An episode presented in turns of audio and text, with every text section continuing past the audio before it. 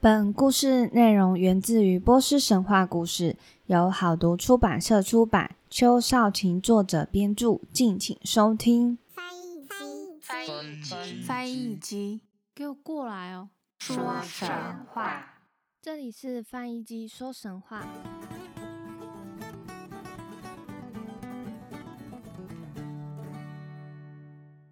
欢迎收听翻译机说神话，我是翻译机。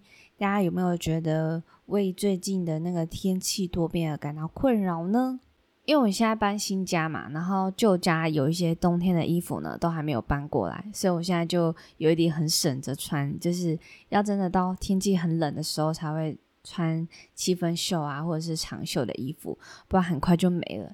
我只有三件哦，三件。后来呢，是还有在。其他的服装店就是再多个两件这样子，那也许我应该就是要呃再找一天的时间，把冬天的衣服啊、外套啊都把它搬过来这样子。大家最近现在早晚温差大，要记得保暖哦。那今天呢，我们就来讲法里东在统治期间发生的故事。大家还记得法里东是谁吗？我等下会前情提要一下。那我们就赶快开始今天的故事吧。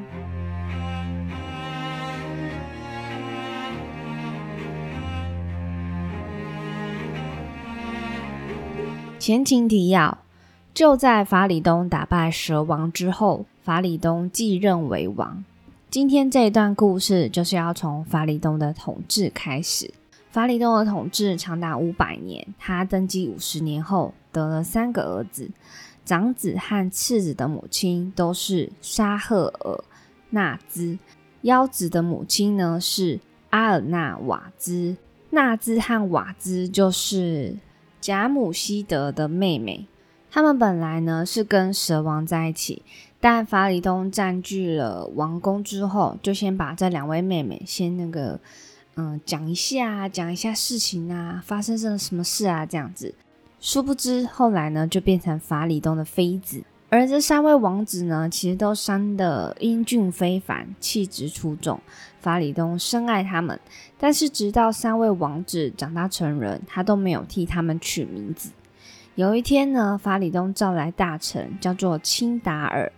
这位大臣是国王的得力助手，只要是国王交办的事，他一定会尽力达成。法里东命钦达尔到各地巡视，挑选三位淑女作为三位王子的妻子。此外，还有一些条件哦。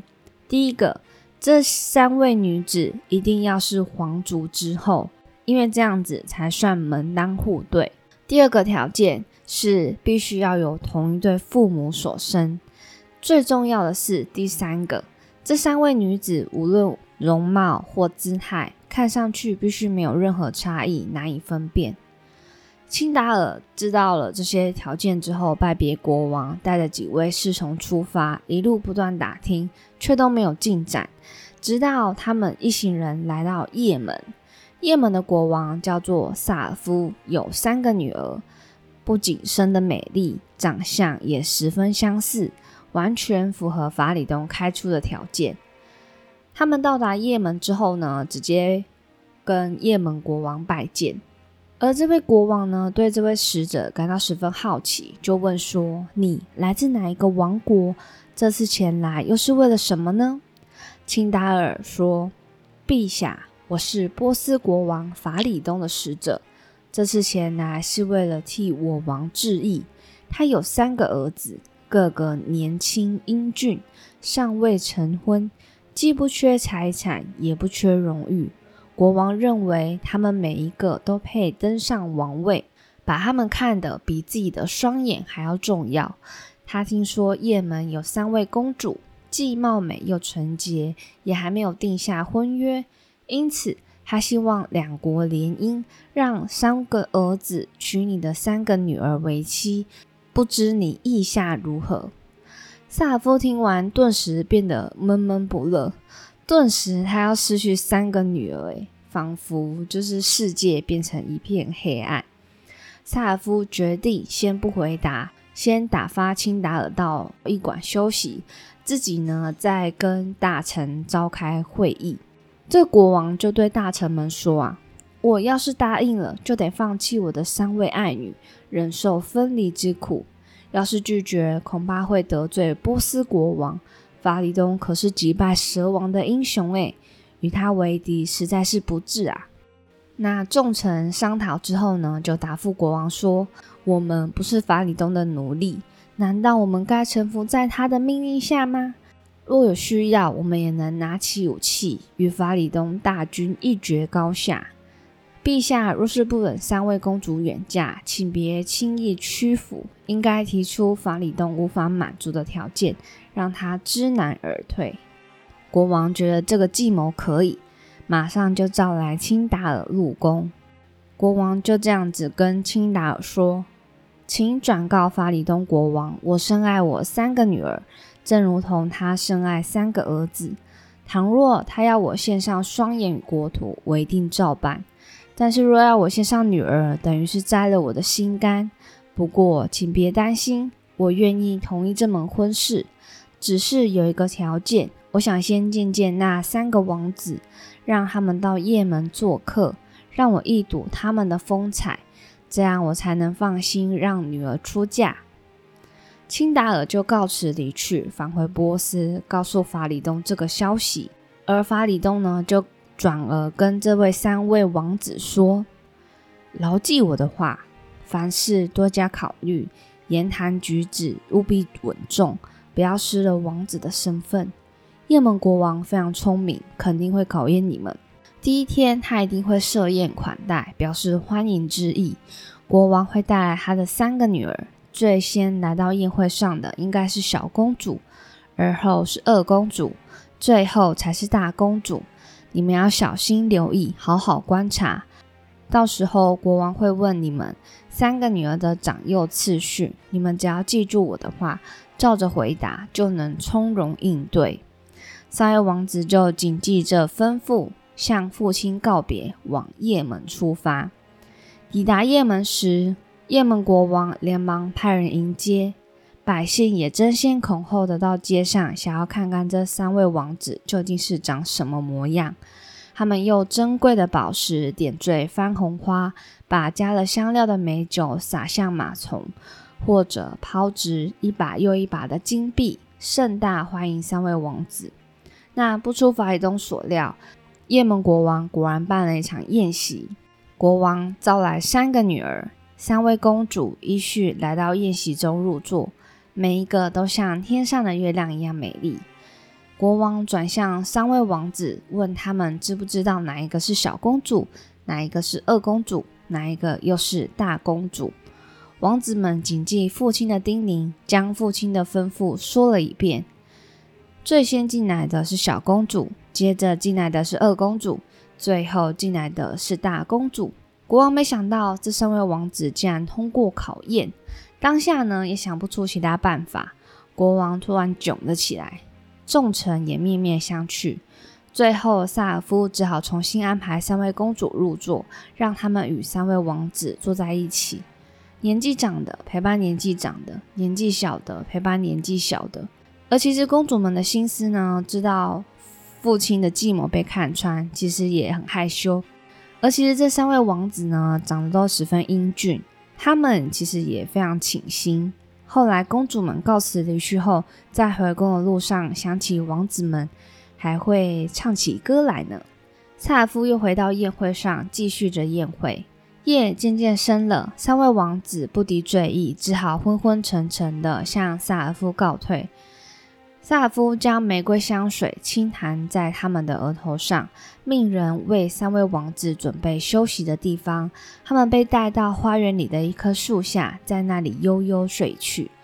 这时候，萨尔夫准备了第二个考验。由于他精通法术，便想趁机施展魔法，让三位王子见不到明天的太阳。这样一来，他就不需要和三位女儿分开。萨尔夫召唤寒风吹向花园，把大地冻得瑟瑟发抖。凛冽的寒风毫不留情，吹打在熟睡的三位王子身上。隔天早上呢，太阳再度升起。萨尔夫迫不及待地想要看这三位王子的尸体，没想到当他踏进花园时，却看见三位王子神采奕奕坐在花园里面谈笑。他无奈的想着，王子肯定受到上天眷顾，再给他们其他考验也是徒劳啊。国王召来祭司与大臣，向他们宣布自己已经改变心意，我愿意把三位女儿许配给三位王子，希望他们能爱护他们，视他们如自己的至亲与生命。然后他换来三个女儿，命人替他们好好打扮，让他们出嫁时都能成为最美的新娘。婚礼的一切按照王室传统安排。对萨尔夫而言，女儿的婚姻可是终身大事，说什么也要办得隆重盛大。他打开封闭多年的宝库，让骆驼队伍背起丰厚的嫁妆，一个又一个的篮子装满了金银财宝。车队接连不断，珠宝的光芒把整个夜门都点亮了。三位王子娶得美娇娘，相当得意。他们就带上这三位公主，踏上返乡之路，等不及回到王宫与父亲相聚。法里东听说三个儿子顺利娶妻归来，也想趁机考验他们。他把自己变成一只巨龙，不仅喷出烈火，还发出可怕的叫声。吓得众人魂飞魄散，法里东直接飞到漆黑的高山间，巨大的翅膀卷起尘土，遮住了阳光。他一看见三个儿子靠近，便振翅起飞，朝大王子扑过去。大王子吓了一跳，敏捷地闪到一旁，靠着机灵躲过了龙的攻击。法里东接着翻身扑向二王子，二王子立刻拉弓射箭。不过，虽然他不怕，但还是觉得小心为妙。很快的，也跟着兄长退到一边去。最小的王子看见龙挡住众人的去路，便催马向前，抽出宝剑。他对巨龙大喊：“趁着还来得及，你快点离开吧！要是你听过法里东国王的大名，绝不会在此撒野。我们三个人是法里东的儿子，每一个都骁勇善战。如果你执意与与我们作对，到时候别怪我无情啊！法里东对这三个儿子的表现都十分满意，决定不再考验他们，振翅飞去。回到皇宫后，他变回原来那位高贵英俊的国王，欢迎三位王子归来。王公贵族也跟在法里东后面出外迎接三位王子。三兄弟看见父王来到，立刻下马亲吻土地致意。法里东带他们走进王宫，感谢上天让他们三人平安返回故乡。然后他把三位王子都换到自己的身旁，对他们解释：“你们半路上遇见那条巨龙啊，其实是我变的，为的就是要考验你们。现在考验结束了，我也能正式替你们取名。法里东替大王子取名为萨勒姆，愿他在世上事事顺利。”二王子英勇善战，法里东替他取名为图尔，愿他公正的统治臣民。最小的王子行动前懂得再三考虑，即使遭遇危难，仍做出正确的选择。法里东替他取名为伊拉治，愿他未来可以成为贤明的国王，从容应付各种艰巨的挑战。法里东也赐给三位雁门公主新的名字。沙勒姆的妻子叫做阿利祖，图尔的妻子叫做阿扎德胡，伊拉治的妻子叫做尼克佩。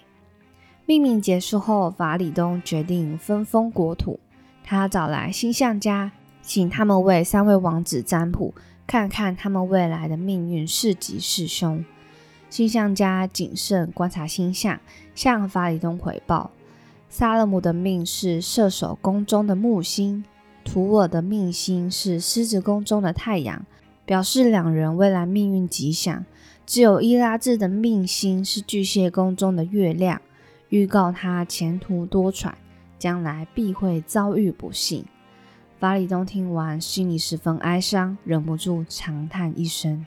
他深知凡人无法改变命运，无论欢喜或悲伤，上天自有安排。法里东深思熟虑后，将领土一分为三，沙勒姆成为罗马之主，统治西方；图尔分到土兰与中国，主宰东方。伊拉治得到波斯，掌管波斯与阿拉伯两地。大臣与百姓为伊拉治欢呼，庆祝他成为波斯的君主。多年来，其实三个儿子对父王的安排十分满意。然而，当法里东逐渐老去，萨勒姆的野心却越来越大，嫉妒与贪欲啃食他的心。萨勒姆时常自问：为什么父亲把波斯的王位传给年纪最小的伊拉治，却不让身为长子的我继承呢？萨勒姆日思夜想，不断累积的怨恨使他的眉头紧紧皱起来。他再也忍不住这口气，派使者到东方去传话给自己的弟弟图尔。威武的图尔，父亲心胸狭窄，对待我们实在不公平。如今伊拉兹坐在王座上统治波斯，地位远高于他的两位兄长。照理说，父亲即便不封我为波斯国王，也该对你加以重赏。他分明是打从心底看不起我们，难道我们就该忍气吞声，接受这样不公平的待遇吗？图尔呢，其实个性也是易怒的。听完哥哥的话，内心犹如暴风肆虐。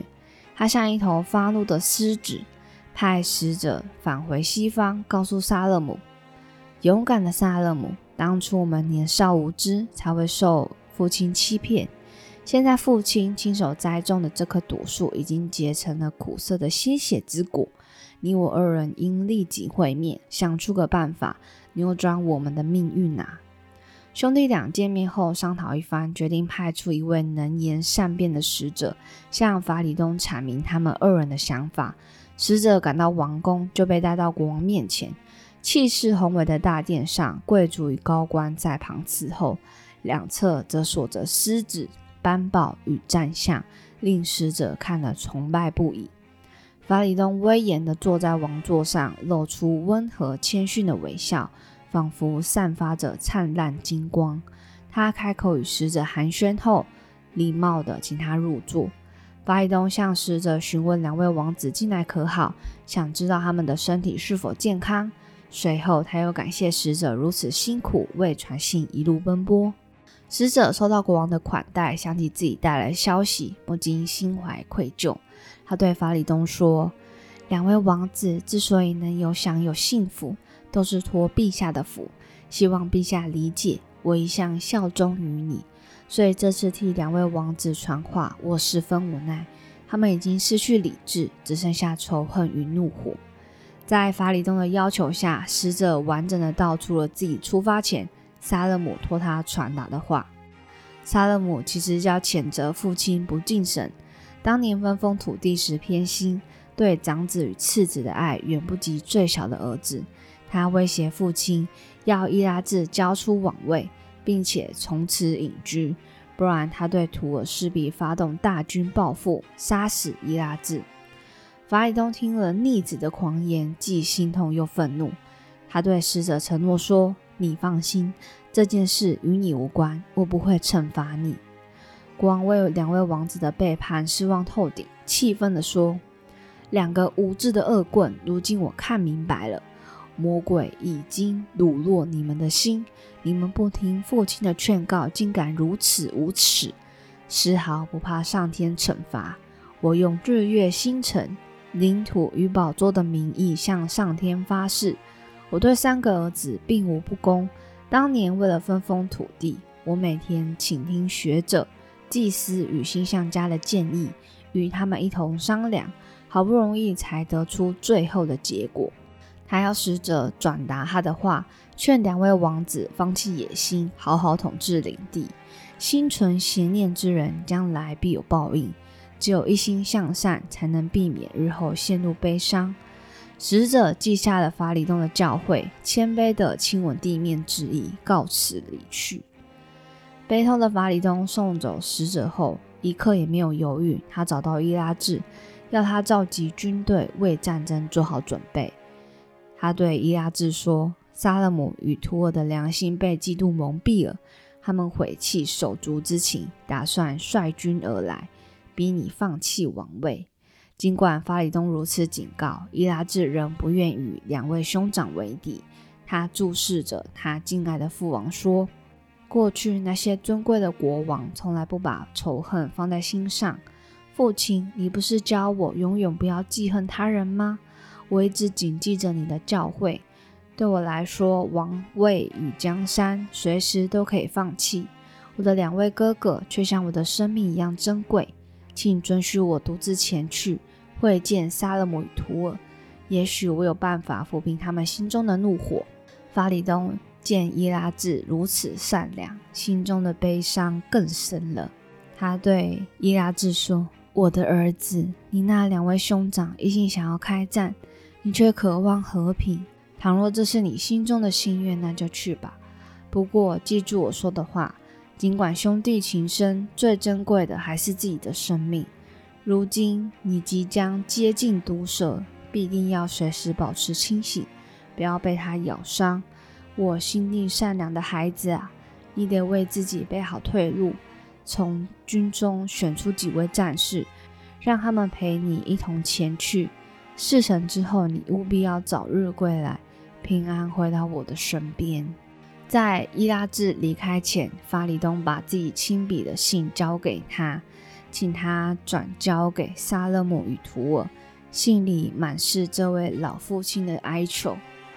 我儿萨勒姆与图尔对我来说，在这世界上最重要的不是财宝与王座，而是你们三兄弟能够和睦相处。我诚心期盼我的三个儿子可以言归于好。伊拉治这次去探望你们，是真心看重手足之情。但愿你们亲切待他，让他安然返回。伊拉治带着父亲的信。与护卫们匆匆抵达两位兄长扎营的地方，他满心希望重获和平，怀着对两位兄长的敬爱，全身散发出神圣的光芒。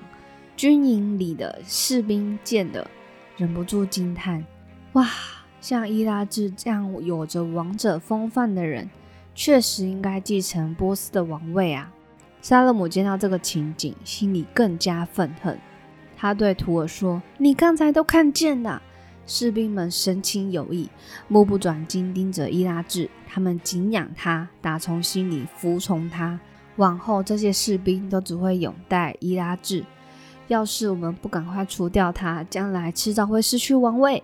两兄弟恨得咬牙切齿，对伊拉治的妒意越来越深。他们彻夜未眠，盘算着如何除掉受人爱戴的小弟。隔天，太阳升起。却无法驱除两兄弟心中的阴谋。萨勒姆与图尔来到伊拉治的帐篷里，仇恨已使他们失去了羞耻之心。伊拉治看见他们，微笑着奔向两个哥哥，请他们坐下谈话。萨勒姆与图尔断然拒绝。图尔直接质问伊拉治：“你排行最小，凭什么可以得到比我们更崇高的地位？”难道我们做哥哥的该对弟弟俯首称臣吗？父亲当年这样安排实在是太不公平了。伊亚治回答：“两位哥哥，请不要这样说，就让我们和好吧。我不想主宰天下，这样至高的权利只会带来悲伤的泪水。为了换回我们从前的兄弟之情，我愿意退位，再也不当波斯的国王。只求你们放下仇恨，不要受命运摆布啊！”图尔听了，起初十分错愕，但他心中的怒火紧接着又重新燃烧。伊拉治的和善扰怒了他，图尔猛然站起来，抓起黄金座椅朝伊拉治丢去。伊拉治这才明白，两位兄长已经决定置他于死地。他请他们千万不要被邪念诱惑。伊拉治对他们说：“难道你们不怕神的惩罚吗？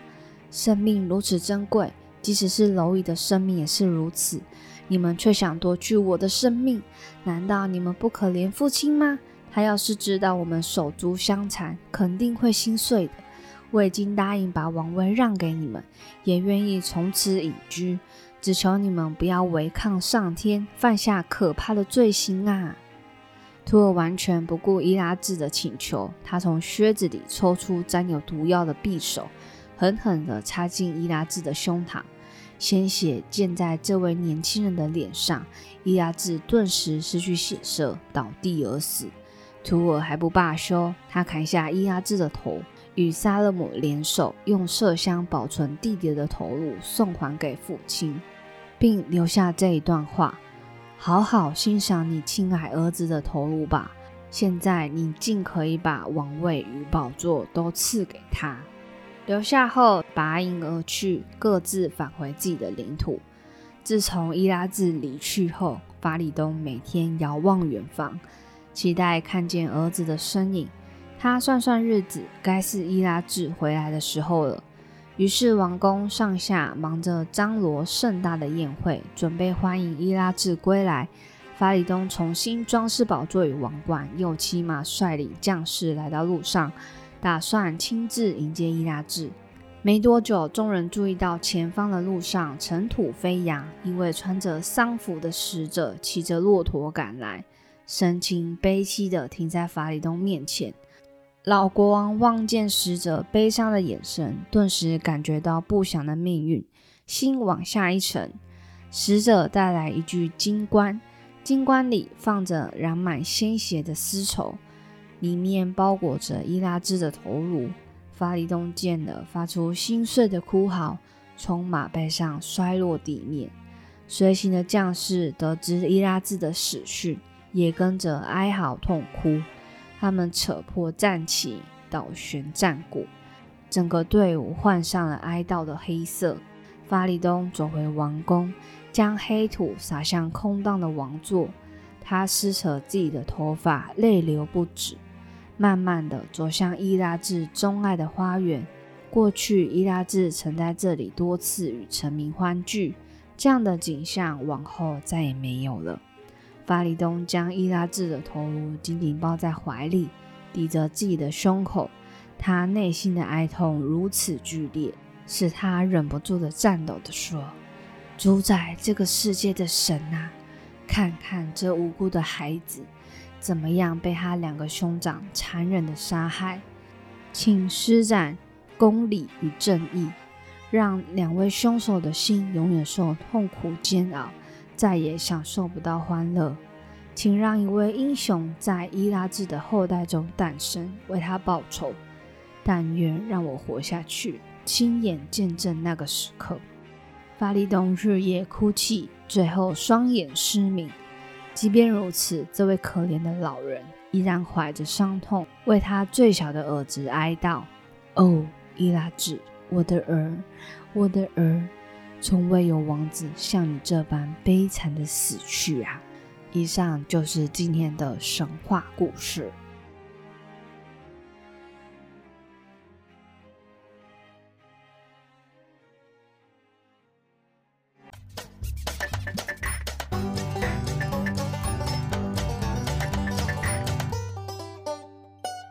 首先呢，我要说法里东变成巨人那一段，真的很像童话故事，像是那个睡美人呐，它就是里面也有那只巨龙嘛，对不对？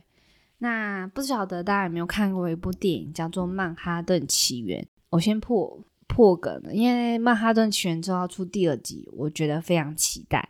那它第一集呢，就是那个。女巫，她也是变成了一只巨龙，在现代世界当中，我觉得那个那部蛮好看的，大家可以去看一下。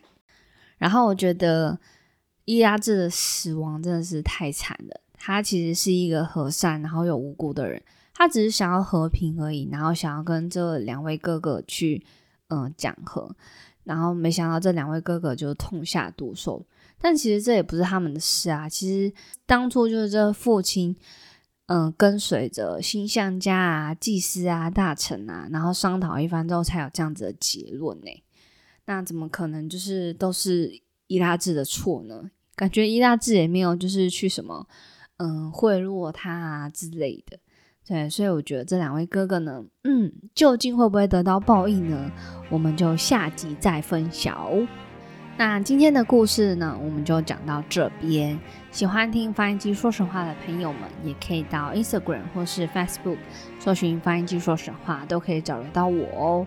那也可以到各大平台按下订阅并留言给我五颗星，让我知道有你们、你们、你们、你们的存在。